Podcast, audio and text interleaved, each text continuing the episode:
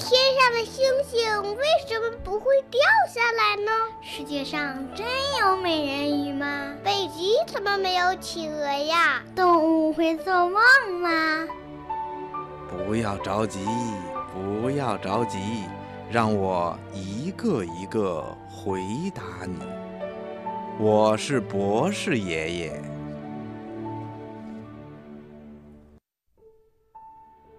很多小朋友都发现了这样一种现象：每到秋天到来以后啊，随着天气一天一天的变冷，许多树的叶子就会慢慢的变成黄色的，或者橙色的，或者红色的。在冬天到来的时候，这些叶子还会干枯脱落。所以小朋友们都会问。为什么到了秋天以后，树叶儿会落下来呢？其实啊，树木的落叶有两种情况，一种是每当寒冷季节到来的时候，全树的叶子就会枯死脱落，只剩下光秃秃的树枝，像我们经常见到的杨树啊、槐树啊、柳树啊。还有银杏树、梧桐树，以及很多的果树等等，这些阔叶树的叶子都会在深秋季节渐渐的衰老，然后随着瑟瑟的秋风，枯黄的叶子就会悄然的飘落了。还有一种树的叶子，它的形状长得又细又长，像根针一样，所以。人们就称这种树为针叶树。这种树的叶子啊，就不是在秋天的时候脱落，而是在春季长出新叶以后，老叶子才会逐渐的枯落的。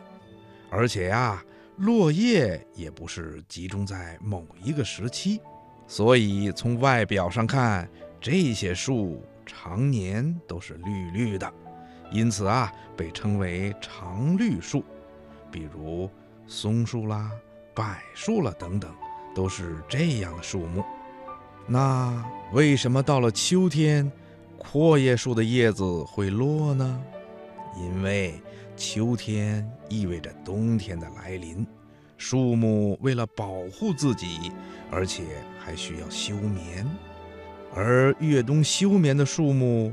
本身也需要营养，为了调节自己的体内平衡，很多树啊才需要把叶子脱落，来减少水分和营养的消耗，更好的储存能量，等到条件适宜的时候，再重新萌发，长出新的叶子。另外呀，到了秋天以后。由于气候逐渐的变冷，水分供应不足等原因，造成叶子的干枯。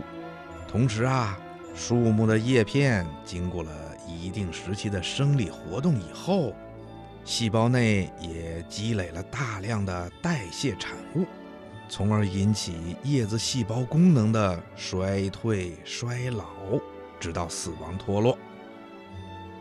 植物学家经过研究，还发现，植物体内存在着一种叫做脱落酸的植物激素，能够刺激叶片的脱落。